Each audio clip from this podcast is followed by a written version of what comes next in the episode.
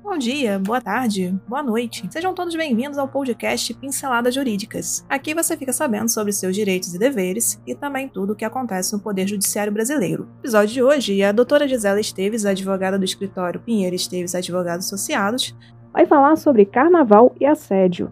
Estamos no período de carnaval.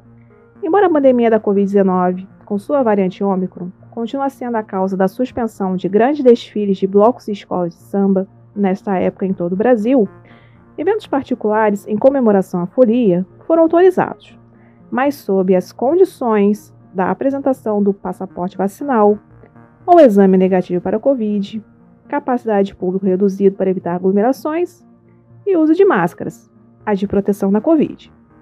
Estes eventos, de certa forma, faz o folião matar a saudade da alegria, da música, do uso de fantasias e também das paqueras. Mas, como a lei protege as mulheres e também homens, quando a paquera se torna insistente? Então aumente o som e boa audição.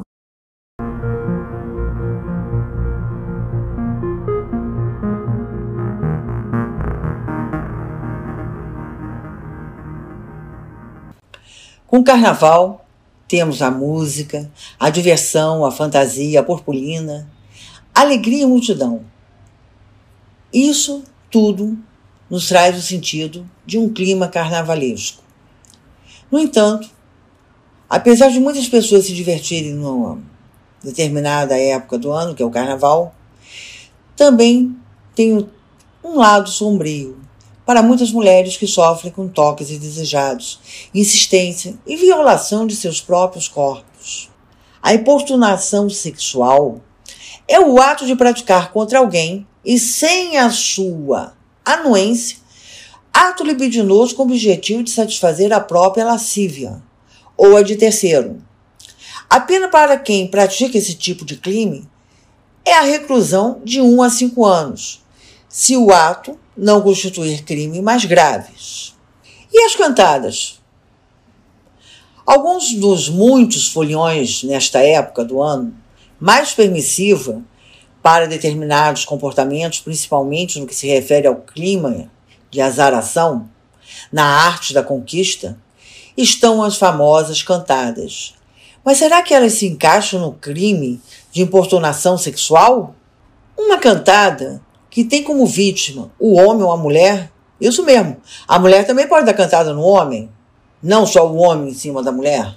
Desde que contenha os elementos de seriedade e que possam provocar perturbação e o transtorno da pessoa a quem foi direcionada, compreende a prática de crime de importunação sexual.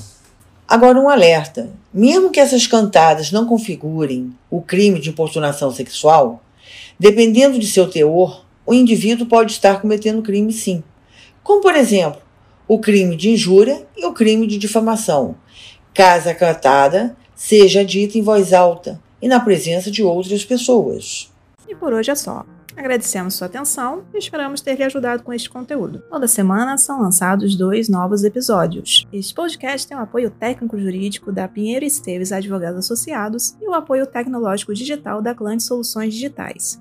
Para conhecer mais, os links estão na descrição. Até o próximo episódio.